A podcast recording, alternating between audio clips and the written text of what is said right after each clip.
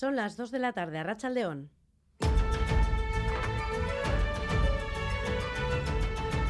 Crónica de Euskadi con Irache Martínez.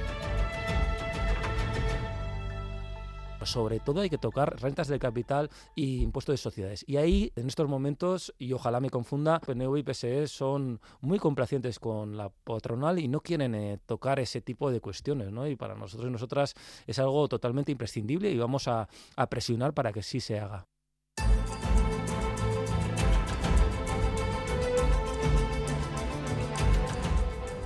Son palabras del secretario general del sindicato LAB, Igor Arroyo, entrevistado esta mañana en Crónica de Euskadi fin de semana, en las que señala la dirección en la que tendría que ir la reforma fiscal que analizan PNV y PSE. Arroyo además denuncia que no se ha elaborado ningún plan estratégico en Osakidecha pese al problema general de gestión, algo que, según afirma, sufre directamente la ciudadanía. LAB reclama reforzar la atención primaria y un modelo público comunitario de salud y de cuidados.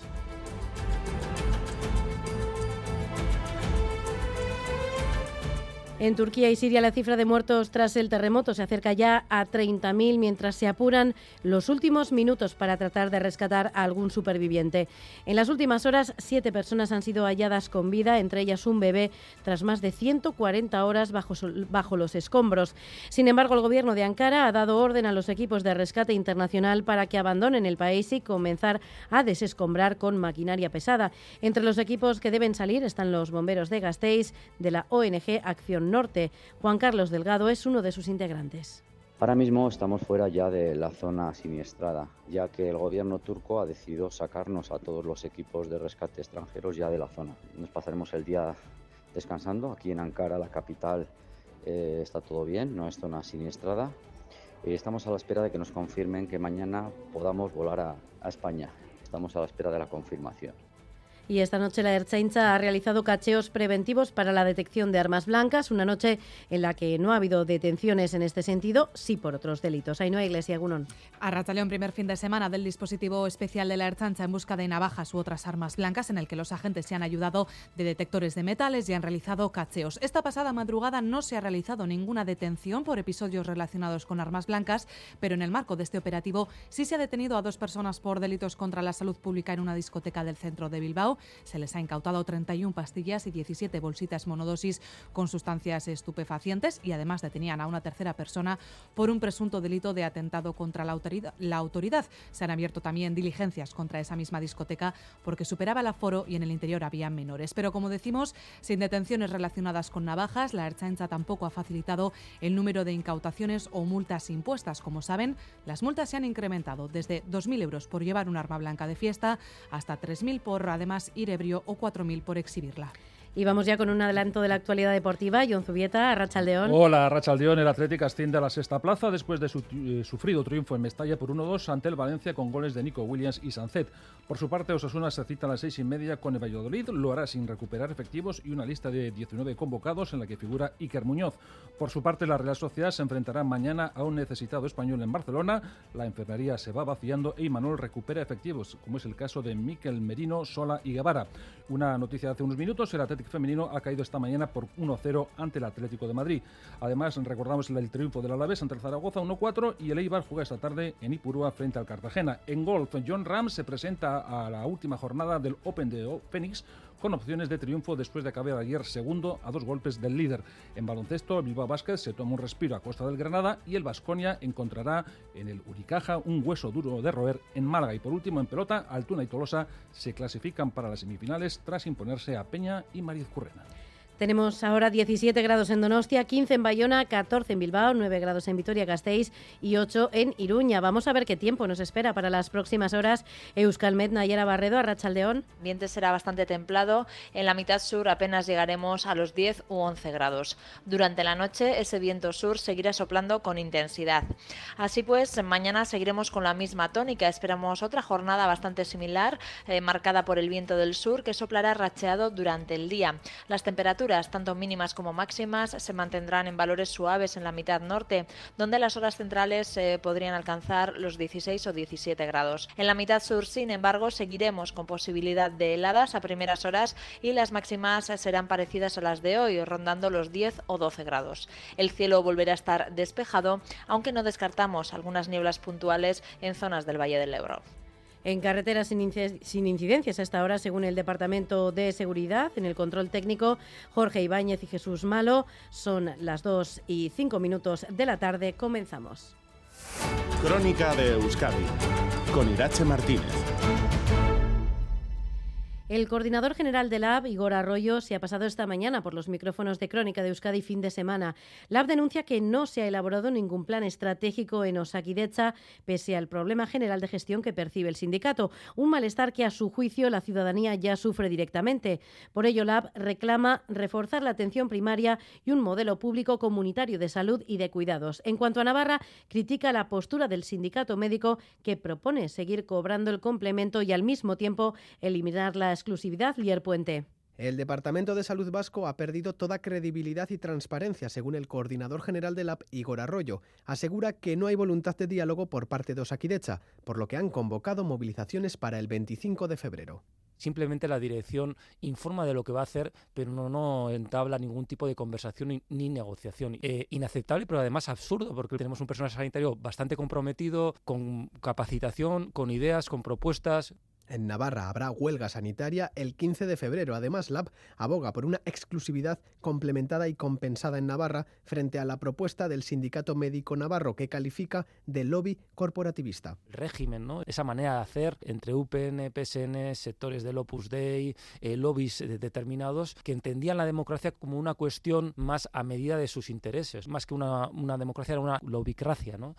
En cuanto a la reforma fiscal, Arroyo reclama progresividad y que se ponga el foco en las rentas de capital y el impuesto de sociedades. PNV y PSE son muy complacientes con la patronal y no quieren eh, tocar ese tipo de cuestiones, ¿no? Y para nosotros y nosotras es algo totalmente imprescindible y vamos a, a presionar para que sí se haga. Para LAP es necesario que los salarios suban al mismo nivel que el IPC. Si la patronal no cede, anuncian más movilizaciones.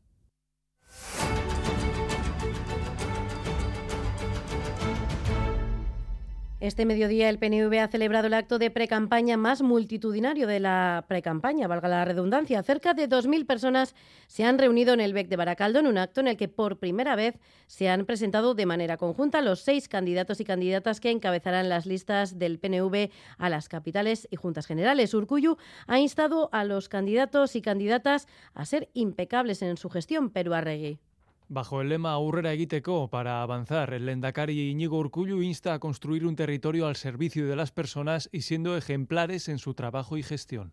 Desde el primer día hasta el último, todos son días hábiles para lograr nuestro objetivo. Hemos escuchado. Debemos mejorar la calidad de vida de cada persona, siendo ejemplares en nuestro trabajo y gestión. Indica asimismo que darán máxima prioridad al sistema educativo y a la salud y se muestra orgulloso con el trabajo realizado en aspectos de migración, igualdad o con la gestión de las consecuencias de la guerra de Ucrania y los gelzales se disponen a avanzar mirando a Europa. Tenemos que seguir avanzando, siempre mirando a Europa. Euskadi, nación europea, es nuestro presente y es nuestro futuro. PNV pone en el centro de sus políticas también el empleo de calidad, la transición económica y climática y el autogobierno. Entre los candidatos y candidatas presentes en el acto, Eider Mendoza, candidata a diputada de Guipúzcoa, Beatriz Artola Zabal a la alcaldía de Gasteiz o Juan María Burto, actual alcalde de Bilbao. Todos de acuerdo en avanzar por el rumbo definido hasta ahora por el Partido de los Gelzales.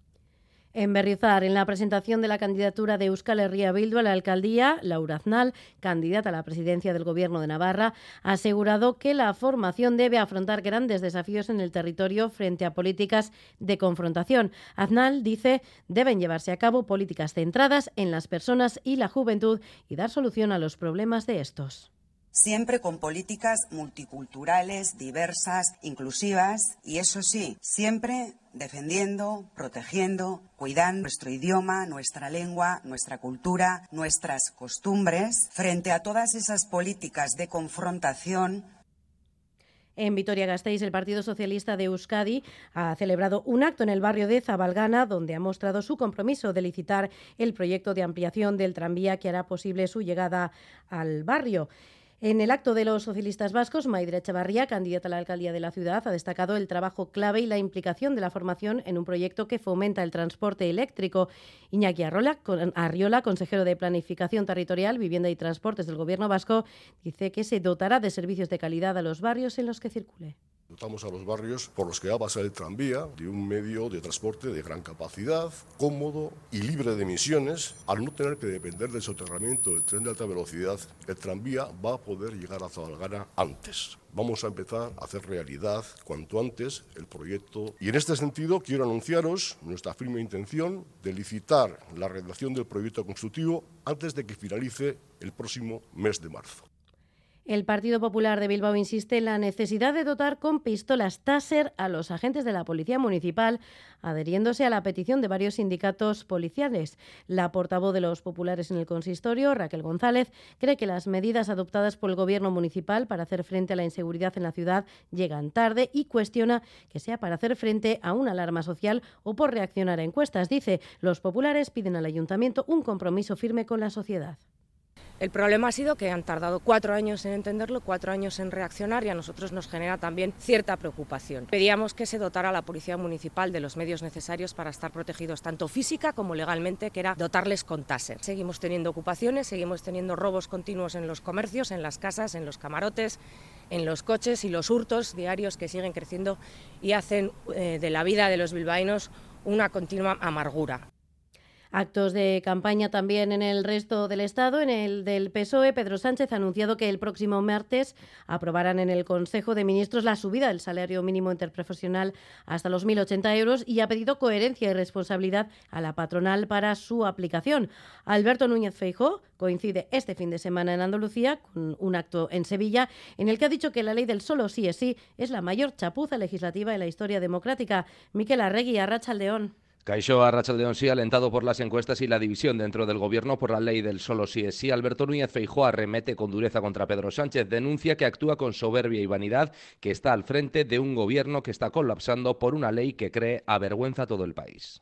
La llamada ley del solo sí es sí es la chapuza legislativa más intensa que se ha producido en la democracia española. La que más. Y nos avergüenza como país. Desde Sevilla, arropado por el presidente Juanma Moreno, Feijó pide a Sánchez que adelante las elecciones para no alargar esta situación por otros diez meses, petición que no es respondida por el líder socialista. El presidente del gobierno obviaba la ley del solo sí es sí para centrarse en los logros económicos de, de su ejecutivo. Sánchez aprovechaba la multitudinaria manifestación de hoy en Madrid para alertar desde Málaga por las políticas sanitarias del PP. Ante el modelo del Partido Popular, que es el que se cure quien pueda, con sus privatizaciones o con sus recortes a la sanidad pública, nosotros los socialistas defendemos una sanidad pública digna, de calidad, gratuita y universal. Sánchez aprovechaba su mitin en Málaga para anunciar que el miércoles, el, martes, el Gobierno dará luz verde a la subida hasta los 1.080 euros del salario mínimo interprofesional. El cementerio de Hernani inaugura hoy un espacio dedicado al duelo perinatal, un lugar donde las personas que han perdido a sus bebés pueden recordarles. Y es que la sociedad y las instituciones invisibilizan a estos bebés y también el dolor que produce su pérdida, Joana Sánchez. Marco nació y murió el mismo día. No pudo ser ni siquiera inscrito en el libro de familia. Su madre Esti y su padre Dani impulsaron entonces la creación de un espacio para recordar a los bebés que han muerto antes de nacer o poco después de hacerlo.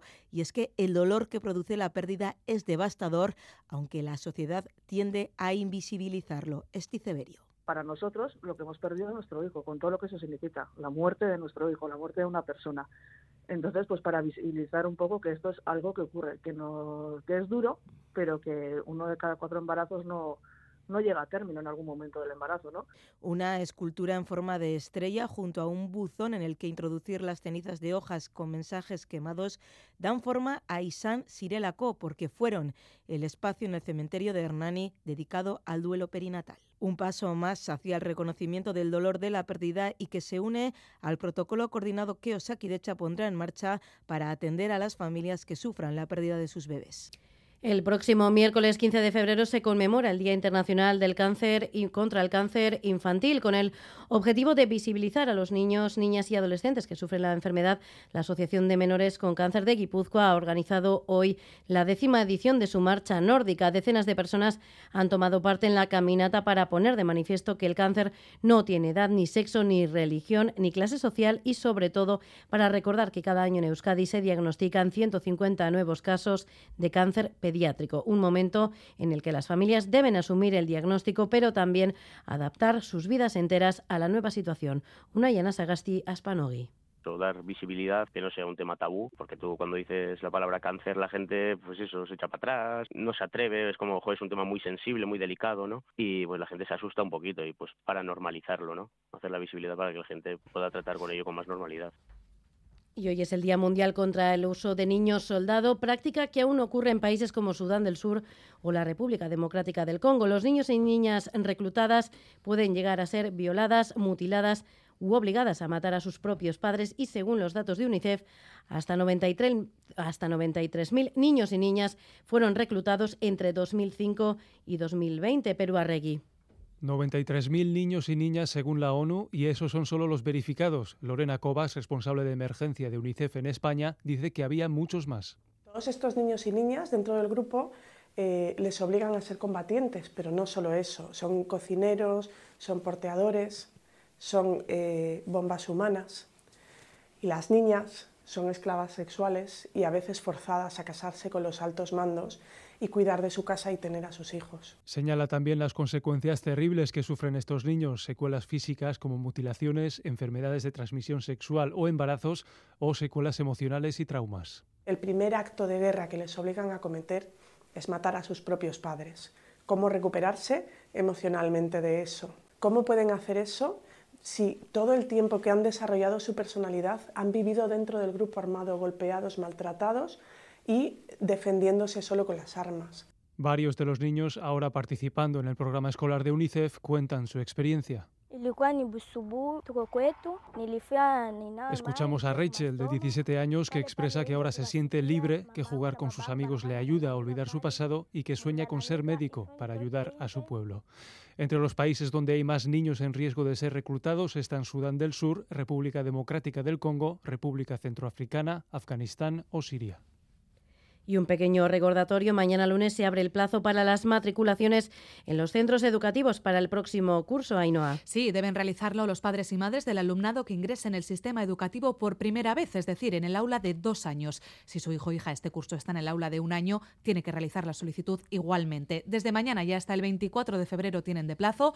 Solo se puede presentar una solicitud, pero en ella se pueden listar cuantos centros se desee por orden de preferencia. Se puede hacer online o de forma presencial en el centro educativo solicitado en primer lugar de la lista. Una importante novedad este año es que las familias deberán rellenar un formulario sobre su situación socioeconómica y después el departamento planificará en base al índice de vulnerabilidad de cada zona el número de plazas que se reservan para alumnado vulnerable en cada centro, tanto público como concertado, con el objetivo de evitar la segregación. La proximidad entre domicilio y centro escolar también gana peso en esa adjudicación de plazas. El 20 de abril se publicarán las listas de admisión. Turquía suspende las tareas de rescate de los equipos internacionales que deberán abandonar el país. El presidente Erdogan ordena emplear maquinaria pesada para retirar los escombros y comenzar la reconstrucción cuando se eleva a casi 30.000 los fallecidos y a pesar de que en las últimas horas se han rescatado a 7.000 personas vivas. La ONU, por su parte, reconoce que ha fallado a Siria. Xavi Segovia. Sí, Turquía descarta que pueda haber más supervivientes en las zonas devastadas por el terremoto, por lo que ha ordenado que todos los equipos internacionales abandonen el país, no así los profesionales sanitarios. Entre los rescatistas se marchan están los bomberos de la ONG Acción Norte de Gasteiz, una salida triste para Juan Carlos Delgado por no haber podido ayudar más. Ahora mismo estamos fuera ya de la zona siniestrada, ya que el gobierno turco ha decidido sacarnos a todos los equipos de rescate extranjeros ya de la zona. Nos pasaremos el día descansando. Aquí en Ankara, la capital, eh, está todo bien, no es zona siniestrada.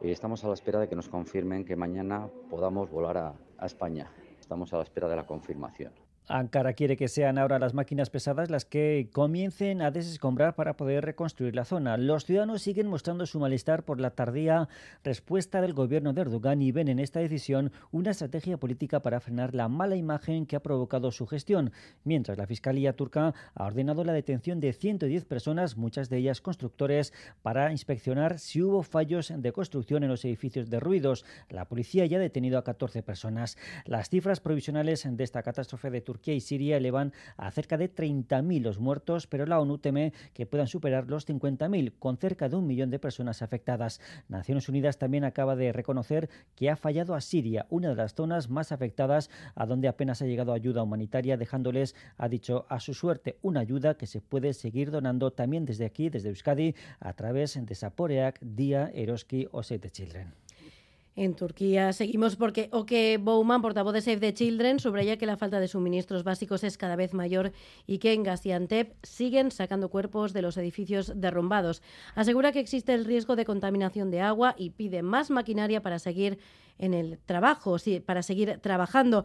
También señala la necesidad de los ciudadanos y sobre todo de los niños y niñas de entrar en calor ante el frío del invierno y de encontrar una alternativa para que sigan con sus actividades escolares en este momento los niños ahí, como todavía estamos también viviendo réplicas, eh, ellos todavía están muy nerviosos y a veces les, se les entra el pánico. Es muy importante tener un momento también de poder sentarse en un lugar caliente, de hablar con alguien sobre lo que ha pasado, para los niños poder jugar, hablar sobre lo que lo que han vivido. Tenemos que organizar, encontrar formas, sistema alternativa de educación para que ellos puedan volver a la escuela, ¿no?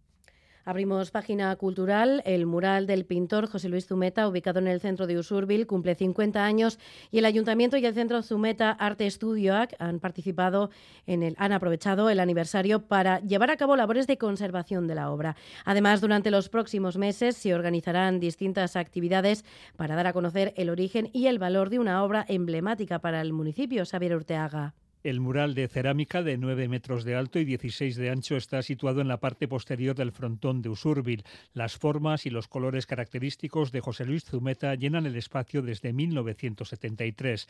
Ahora, durante dos meses, mientras se realizan las labores de conservación, la obra permanecerá rodeada de andamios. Uso a Zumeta. El proceso va a ser bastante, bueno, sobre todo de consolidación y de conservación, más que de restauración propiamente, porque no se va a reintegrar y lo que se va a hacer es un poco pues esas heridas que tiene, eh, darles un tratamiento para que no vayan a, peor, ¿no? Y sobre todo limpieza. Para abril han organizado una exposición en la que se mostrará el proceso de creación de la obra y en septiembre habrá una muestra en torno a la relación de José Luis Zumeta y Usurbil.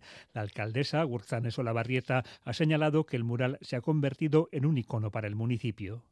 Ormairudi hau, mural hau, ba, gure herriaren nortasunaren parte dela, gure herri iruditeriaren parte dela, eta gainera ba gure erakusleio eta irudi ikonikoenetariko badela, ez? La iniciativa forma parte del proyecto Seireunda Berrogeita Mar Usurbil Bici y los trabajos de conservación del mural han contado con la ayuda de la Diputación de Guipúzcoa.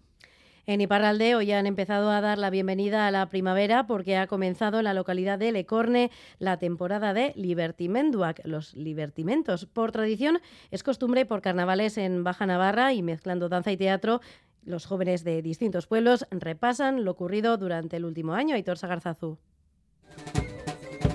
primero de la temporada ha sido el Libertimendu de Baigura, este año representado en la plaza del Lecorne. Los andrajosos, Zirtzilak, han llegado con ganas de hacer maldades. Escuchamos a Matin Erra.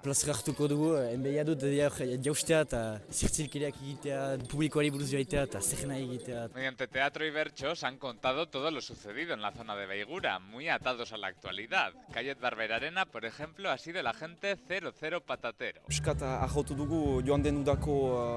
Guziak, egin nahi baitu uh, aipatua zen otxoak eta izan zirela, orduan, eta bo, honek egiten duen detektiba, uh, nondik heldu zen arazo hori. Y poco a poco han dejado lugar a los bailarines para que ofrecieran las danzas preparadas durante un año entero, según admite Aña Elizagoyen, volanta. Ongi prestatu dugu, iten du uh, urte bat hasi girela, eta hor uh, azken hilabeteetan astero ari ginen, oren bat erdiz bi orduz. De esta manera representan el camino del invierno hasta la primavera. Bikaina dena ukanen dugu. Udaberria gehi umore ona. Aparte del de Baigura, este año también habrá libertimenduak en otras siete localidades, por todo Euskal Herria.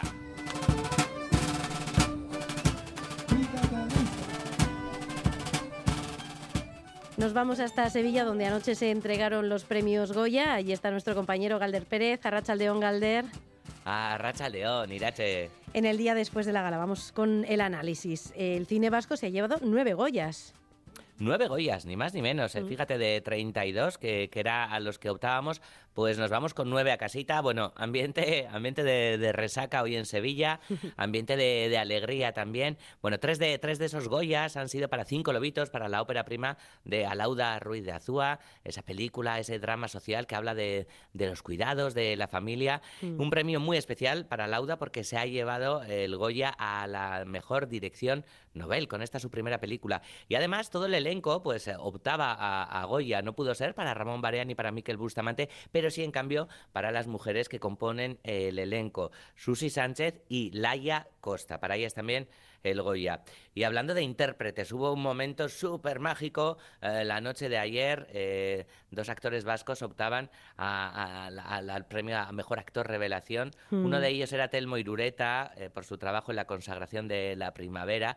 Y qué cosas, porque mm, el premio se lo dio su tía, Sí, Elena sí, sí. Irureta. Estuvimos con Elena minutos antes, Telmo no sabía quién iba, quién iba a anunciar el- el actor revelación. Elena estaba súper nerviosa porque decía, claro, me toca este, imagínate que es, que es para otro actor, o sea, qué, Ya. qué movida, es que las ¿no? caras, eh, a veces, eh, por muy actores que sean, en esos momentos eh, es difícil improvisar, ¿eh?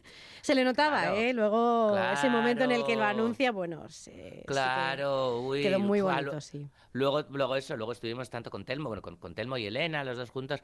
Buah, uno de, de los momentos súper emocionantes de la noche, pero también el pedazo de abrazo que nos dimos con Iván Miñambres de Único Estudios, que se hizo con dos cabezones. Eh, por un lado, por el mejor cortometraje de animación, Loop, eh, un cortometraje que hay que verlo, que tiene ya treinta y pico premios por todo el mundo, y Unicorn Wars, esos ositos que nos llevan a la guerra, con lo más knife puede ser eh, lo más salvaje. Claro, se, han- se han quedado sin premio, en este caso Black is Belcha Vía y Mm. Noa de Fermín Muguruza y otra peli de animación también, Inspector Sun y La maldición de la vida negra del navarro Julio Soto Gurpegui.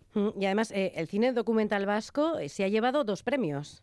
Los dos premios, los dos premios posibles, los dos eh, ha- han caído en producciones vascas. Por un lado, eh, Gaizka Urresti se lleva el premio a mejor lor- el largometraje documental por la obra que gira en torno a La Bordeta. La Bordeta, un hombre sin más.